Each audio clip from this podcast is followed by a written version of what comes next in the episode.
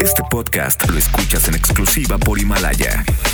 Si aún no lo haces, descarga la app para que no te pierdas ningún capítulo. Himalaya.com. MBS Noticias Jalisco comienza. Acompaña al periodista Víctor Magaña y entérate al momento de lo que pasa en Jalisco. Las portadas del día. El informador.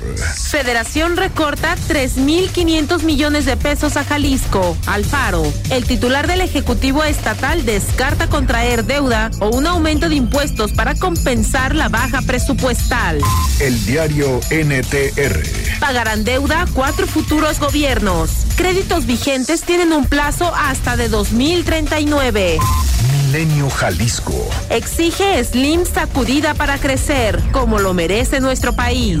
Al recibir el Premio Nacional de Ingeniería, el empresario afirma que Telmex tiene solo 35% del mercado, pero la sobreregulan y la ponen en riesgo. Excelsior. Fina subsidio al campo. Más para programas. Presupuesto de egresos 2020. El Universal. Floreció fortuna de Caro Quintero desde prisión. El nombre del capo es marca registrada. Este es un avance informativo MBS Noticias Jalisco. Buenos días. Hoy en MBS Noticias Jalisco, tome sus precauciones porque a partir de las 9.30 horas comenzará una manifestación de ejidatarios de El Zapote en la carretera a Chapala rumbo al aeropuerto. En Fosa de El Zapote suman 25 personas inhumadas, 6 ya identificadas. Salud, educación y seguridad son los recortes federales más importantes por arriba de los 3.500 millones de pesos. Tras visita a Mezquitic, asegura el presidente de México que no hay diferencias con el gobernador Enrique Alfaro. En la glosa de seguridad, los diputados exigen aclarar cifras y recuperar el territorio y el Estado de Derecho. Zapopan alarga la temporada del Buen Fin y ofrece descuentos a ciudadanos de hasta 75% en pago de predial. Dan a conocer el programa del quinceavo encuentro editorial de revistas y de literatura independiente, La Otra Fil. Continúa el programa Crédito Zapopan que busca apoyar a los micro y macroempresarios del municipio. Y reportan saldo blanco durante Buen Fin en el municipio de Guadalajara. De esto y más en un momento. Muy buenos días, ¿cómo le va? Hoy es martes 19 de 2019. ¿Cómo le fue en este fin de semana largo? Aprovechó para descansar, se contuvo de las compras, de las compras por comprar en este buen fin. No lo hizo, cómo despertó el día de hoy su cartera. Platíquenos al 36 298 248 al 36 298-249. Escríbanos en nuestras redes sociales, arroba MBS Jalisco en Twitter, MBS Noticias Jalisco en Facebook o en mi cuenta personal, arroba semáforo en ámbar, además también en el canal de Telegram, Víctor Magaña, guion medio MBS. Oiga, ahorita le voy a platicar también sobre una promoción que sacó este bar conocido como La Mala Usted lo puede ver en unos momentos más, lo va a ver en mis redes sociales, también en su cuenta personal. Dice, todos los días en la compra de tu botella, los refrescos van por nuestra cuenta, pero la imagen es, un, es la fotografía de Mon Laferte en, justamente en esta, la forma en los Grammys, donde estaba denunciando en Chile a las mujeres las violaban y las mataban. Bueno, hicieron ahí un Photoshop, imagínese nada más usted, y dice, en la mala, los refrescos son gratis. Así el uso de la publicidad de este bar. Me lo acaban de compartir hace unos instantes, ya está también en la cuenta oficial de, la, de este bar. Imagínese nada más usted el simplismo con el que utilizan una manifestación y ahora, bueno, lo están haciendo de esta manera. Mucha información para usted el día de hoy. Erika Arriaga en la producción de este espacio informativo. Hugo López en los controles operativos. Son las 9 de la mañana con 6 minutos. ¿Qué le parece? Si comenzamos. Este es el Exa Reporte Vial. Convierte cada momento en familia en una historia de lujo a bordo de una de las últimas Buick Enclave 2019. Oiga, están reportando en la mañana ahí sobre López Mateos de Oriente a Poniente, cerca de 8 de julio, al menos 300 pájaros muertos. En un momento más le estaremos, por supuesto, dando más información. Buscaremos al Ayuntamiento de Guadalajara a ver qué es lo que tiene que decir al respecto o al Ayuntamiento en caso de que, bueno, pues sea no sea el ayuntamiento correspondiente. Hay un choque en la Avenida Naciones Unidas y calle Ramón del Valle Inclán en Jardines Universidad en Zapopan para que tome precaución el circular por la zona y un choque en el cruce de circunvalación de Agustín Yáñez y Avenida de los Arcos. Además, el aeropuerto de Guadalajara está cerrado en estos momentos por niebla y los vuelos están desviando hacia el Bajío para que tome sus precauciones. Este choque también en la Avenida Naciones Unidas y calle Ramón del Valle Inclán para que tome su precaución. Y además a las 9.30 de la mañana comienza una manifestación en carretera Chapala hacia el aeropuerto por parte de los ejidatarios de El Zapote para que tome sus precauciones. Seguramente ya en estos momentos comienza a conglomerarse la gente que se va a manifestar. Posiblemente habrá cierres viales y estarán obstruyendo la carretera a Chapala para que ya sabe si usted va rumbo a aquel camino tome sus precauciones, respire, váyase tranquilo. No vale, no vale la pena arriesgar, arriesgar su integridad con de llegar unos minutos temprano.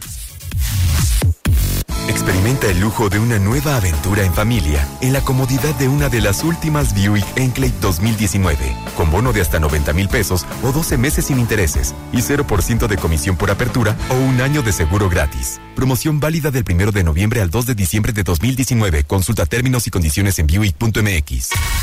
El Exa Reporte Vial es presentado por...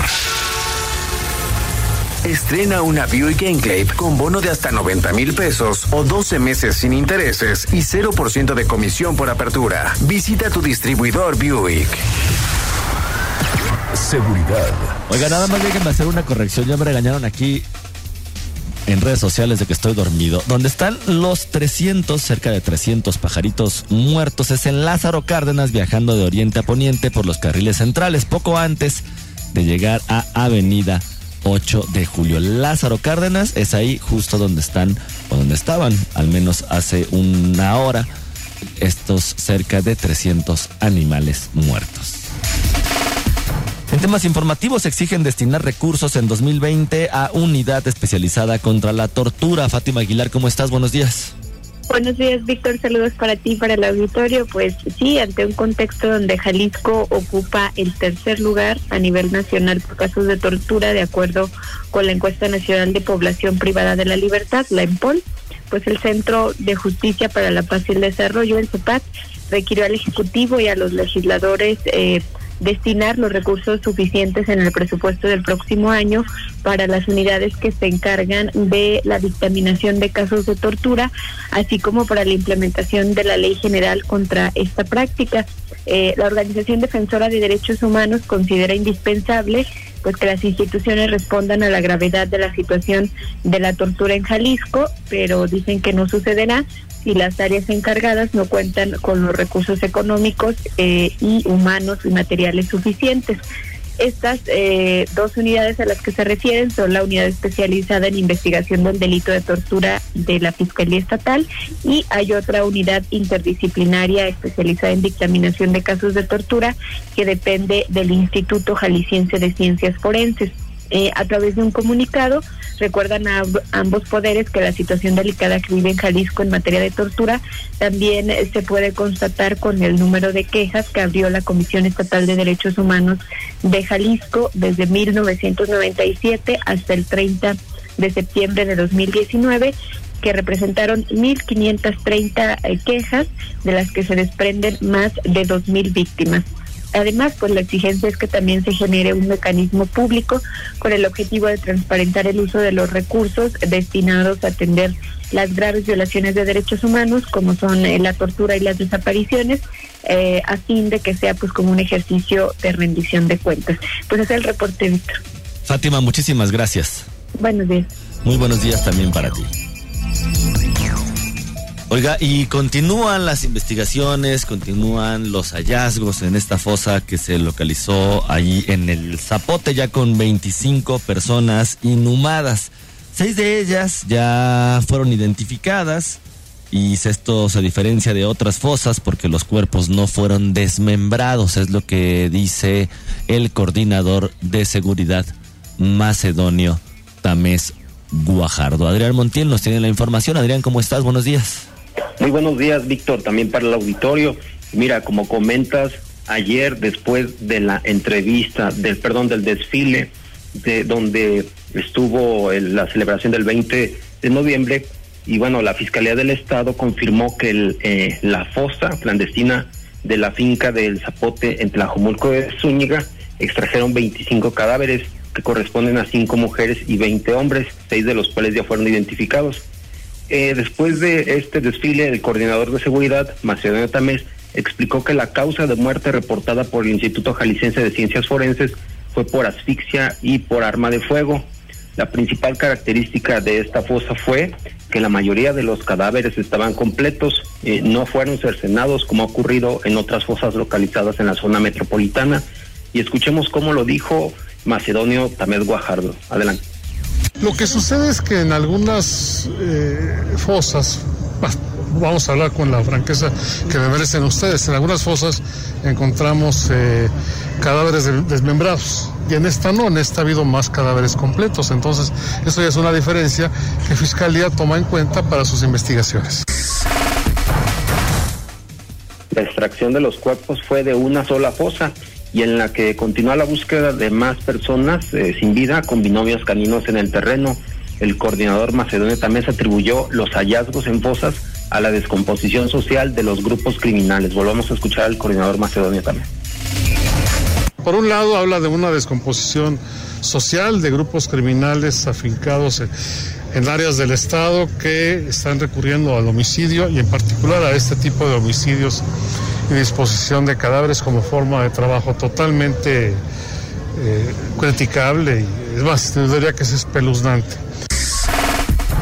Sin embargo, eh, no refirió a cuántos ni cuáles grupos delictivos operan en la ciudad y los cuales también afirmó se encuentran fragmentados y son inestables. Por último, la Fiscalía del Estado reportó que aún falta por revisar 13 bolsas con indicios sin que se reporten partes anatómicas sin relacionar. Eh, los peritos ya procesan el contenido de estas bolsas en el Instituto Jalisciense de Ciencias Forenses. Pues hasta aquí el reporte, Víctor. Adrián, muchísimas gracias. Muy buen día. Muy buenos días también para ti. Y durante la glosa de seguridad, solo 11 de 34 diputados cuestionaron sobre el control del territorio, la percepción de inseguridad, feminicidio, entre varias temáticas de esta agenda a sus responsables en la entidad, como el coordinador de seguridad, el fiscal estatal y el secretario de seguridad.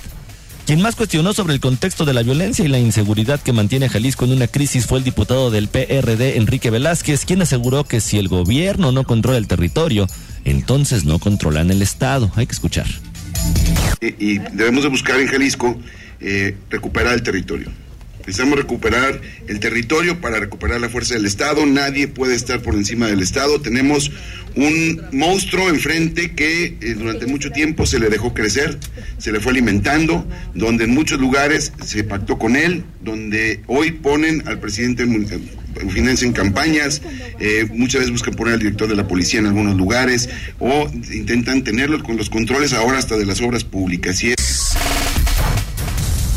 Lo anterior a juicio del diputado y siguiendo planteamientos de gobernanza, se supone que el Estado es quien debería tener el monopolio de la violencia con las fuerzas de seguridad, pero dice, se lo disputan los grupos criminales de Jalisco. ¿Cuál ha sido el problema? Nadie le ha, querido atorar. Todo mundo le echa la culpa a otro. Porque como es la delincuencia organizada que tiene que ver con el, con el tema de las drogas, entonces el tema es federal el, municipio le echa, le echa la bronca al Estado, el Estado a la Federación, y creo que en esa parte no nos hemos podido poner de acuerdo. Para el diputado Enrique Velázquez, la gente debe estar segura de no sufrir ningún tipo de delito en su patrimonio ni en su persona y como solución propuso la educación integral y la legislación de las drogas para quitar dinero y poder al crimen organizado. El coordinador de seguridad Macedonio Tamés habló de la situación de los feminicidios en Jalisco En lo que va de la administración, reporta 36 carpetas de investigación con 37 víctimas.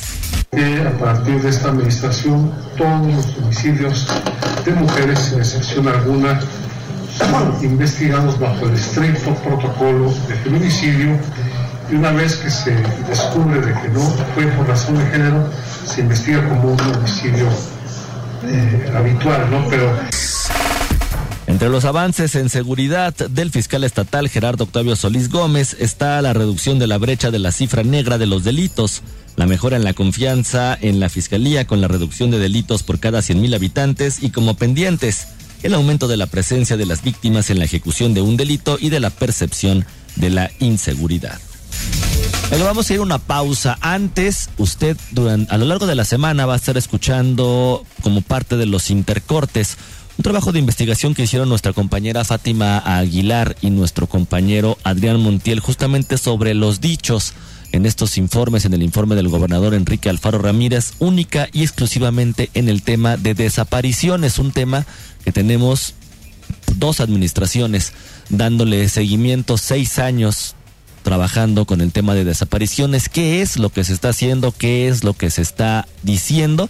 Y bueno, para esto se llevó bajo la metódica de verificado esta agrupación que también da capacitación y se explica de qué manera se puede comprobar o no mentir o desmentir los dichos de los gobernadores. Bueno, Fátima Aguilar, Adrián Montiel hicieron este trabajo. Esta, esta misma semana tenemos ya pactado una entrevista con el coordinador de seguridad macedonio Tamés Guajardo, justamente para hablar de este tema, para hablar de los dichos en los informes tanto del gobernador Enrique Alfaro Ramírez en el tema de desapariciones como del mismo macedonio Tamés Guajardo en el tema de desapariciones, de inseguridad, de homicidios, de delitos. El coordinador, por supuesto, ya está enterado de los temas. este viernes va a platicar con nosotros. Y el lunes, a menos de que cambie la agenda, a menos de que haya otra cosa en la agenda de la fiscal de desaparecidos, la fiscal nos estaría acompañando este próximo lunes aquí a las 9 de la mañana en MBS Noticias Jalisco. Vamos a una pausa y regresamos. Con la convicción de que el escenario político y mediático actual nos exige más y mejor información, un equipo de periodistas de distintos medios de Guadalajara nos dimos a la tarea de realizar un ejercicio de fact-checking al primer informe de gobierno de Enrique Alfaro Ramírez. Con la capacitación y seguimiento del equipo de verificado, cuyo método utilizamos en este ejercicio de investigación, elegimos 43 frases verificables emitidas por el mandatario en dos de sus informes, 9 del 7 de octubre, cuando dio el informe exclusivamente para el tema de desaparecidos, y 34 del día 6 de noviembre durante su presentación ante el Congreso del Estado. Seleccionamos estas frases bajo el criterio del interés público y contrastamos la información emitida con bases de datos públicas, estadísticas, portales de transparencia, así como el apoyo de algunos especialistas. Durante el proceso de verificación del informe de desaparecidos, algunos aumentos presupuestales o de personal en instancias de búsqueda mencionados por el gobernador no pudieron ser comprobados porque las dependencias de seguridad están agrupadas en una coordinación y no hay desglose del ejercicio ejercicio de recursos o ampliaciones de presupuesto de cada una de ellas en los informes trimestrales de la Secretaría de la Hacienda Pública, además de que las nóminas de personal de instancias de búsqueda tampoco están publicadas. Eh, parte de este proceso de reforzamiento institucional tiene que ver con el presupuesto. El presupuesto no lo, no lo es todo, pero es un factor fundamental para poder hacer que las instituciones funcionen. Simplemente se trata de recordar que en el Instituto Jalisciense de 213 pasamos a, a, 229 casi. Engañoso. Según el presupuesto de egresos 2019, el gobierno estatal sí destinó más recursos este año al Instituto Jalisciense de Ciencias Forenses. Primero etiquetó en el presupuesto inicial 208 millones 806 mil 545 pesos, pero después de ampliaciones por 19 millones 868 mil 733 pesos, el recurso estatal llegó a casi 229 millones de pesos. Considerando erogaciones especiales, el instituto tiene para ejercer este año 256 millones. Durante 2018, la administración anterior solo presupuestó 178 millones 806 mil 545 pesos, pero debido a ingresos propios y ahorros del instituto, se tuvo un recurso para ejercer de 227 millones. En el monto presumido por el gobernador, solo habría que considerar que no es exclusivo para atender el tema de desaparecidos. Se trata del presupuesto total para el instituto, que no solo atiende este problema. Según su catálogo de servicios, elabora también dictámenes para hechos de tránsito, identificación de vehículos, valuación de bienes muebles, de siniestros y explosivos, de delitos sexuales, así como en temas de entomología, agronomía, pecuaria y forestal.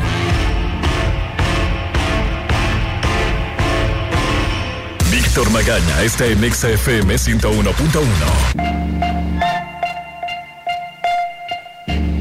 la comisión de búsqueda de personas pasamos de 2 millones a 30 millones. Engañoso. El presupuesto de egresos 2019 muestra que en principio se otorgaron 10 millones de pesos para la comisión de búsqueda, pero posteriormente en una modificación presupuestal se destinaron los 30 millones de pesos de los que habló el gobernador, pero no es comparable con el año pasado, pues la comisión de búsqueda fue creada hasta abril de 2018 sin que se le asignara presupuesto todavía en ese mes.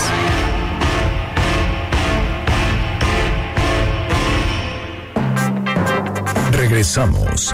Síguenos en nuestras redes sociales. MBS Jalisco en Twitter. MBS Noticias en Facebook.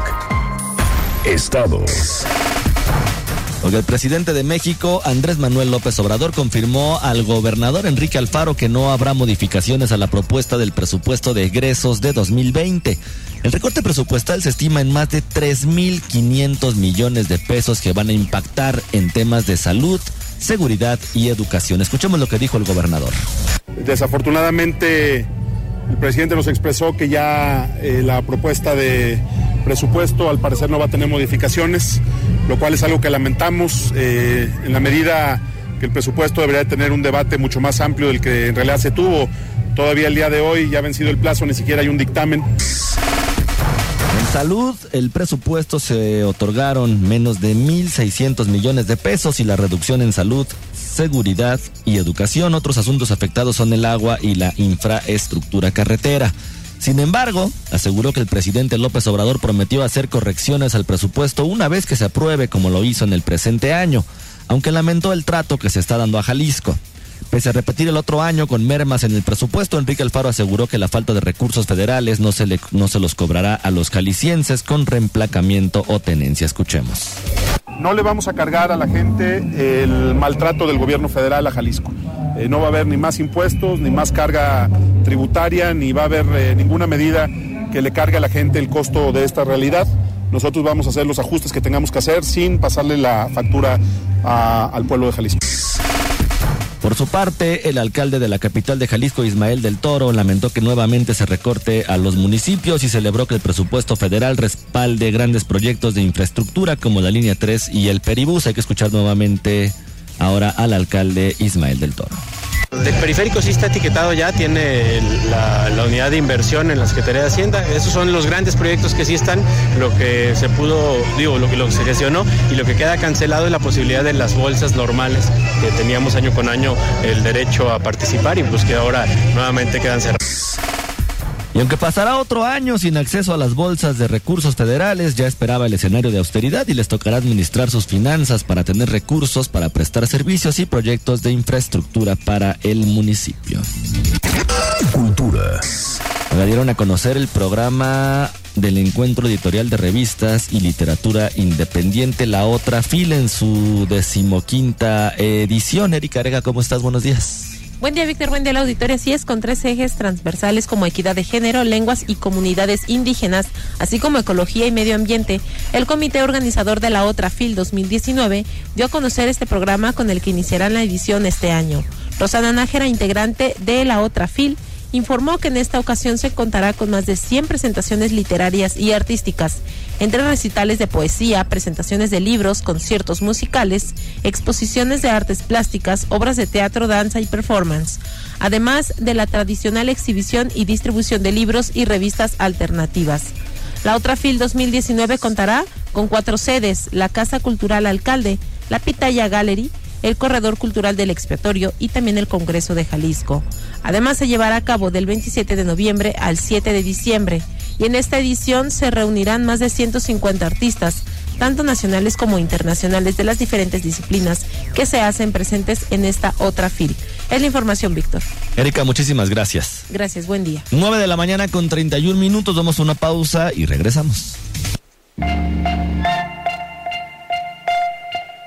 Fiscalía Especial de Atención a Personas Desaparecidas eh, pudimos elegir al titular en un proceso que involucró a familiares de personas desaparecidas desde la redacción de la convocatoria hasta la selección de la persona idónea. Engañoso. De acuerdo con la convocatoria publicada en el periódico oficial del Estado de Jalisco, sí estuvieron incluidas las familias de desaparecidos en el proceso de selección. Sin embargo, comparada con la convocatoria para la elección de un titular en la administración anterior, se redujo la participación de organizaciones de la sociedad civil. No se incluyó al Instituto Jalisciense de Ciencias Forenses, una de las instancias involucradas en la búsqueda de personas, y en esa también estuvo integrado el Comité de Participación Social, otra instancia ciudadana. Ana Carolina Chimiac del Centro de Justicia para la Paz y el Desarrollo, una de las organizaciones que la administración pasada formó parte de los procesos de selección de los titulares de las instancias de búsqueda, asegura que este gobierno no retomó una comisión interinstitucional para el seguimiento de las acciones implementadas por el gobierno de Jalisco para el fortalecimiento de la Fiscalía Especializada en Personas Desaparecidas y la Comisión de Búsqueda. Se conformó en septiembre de 2018 a través de la publicación de un decreto y su integración con organizaciones civiles y colectivos de familiares de desaparecidos garantizaba la participación conjunta, además de que tenía como fin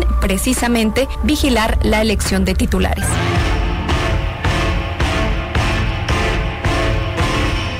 Víctor Magaña, en Noticias MBS Jalisco, por XFM 101.1.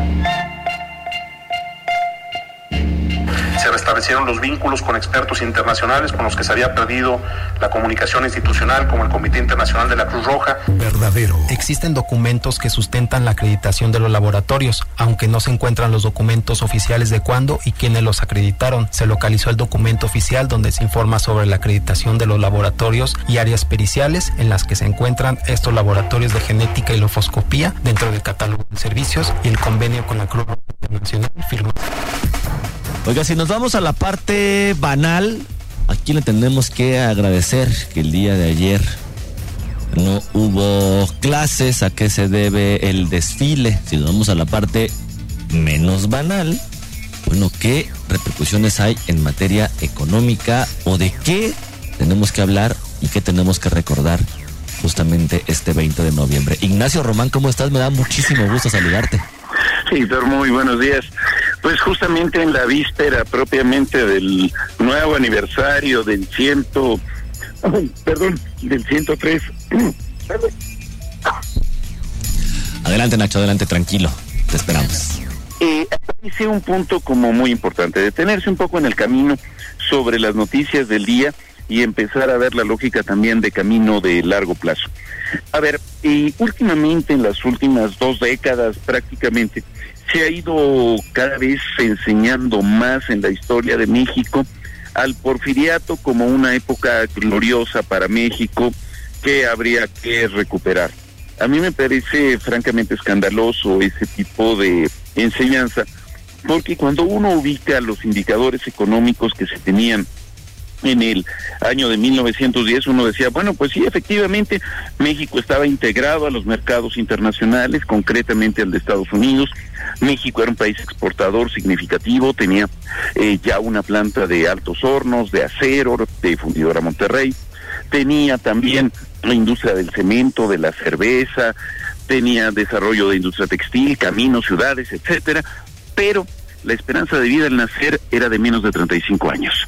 En el, el analfabetismo era superior al 70%, la población rural era del 80%, no había posibilidades de atención pública de salud y lo que estábamos teniendo era que todos esos aspectos positivos que antes habíamos mencionado en realidad eran beneficiosos solamente para un puñado de empresas y de personas extranjeras y para un grupo también pequeñísimo de, digamos, el enlace nacional que tenían por parte de poder político y algo de grupo empresarial.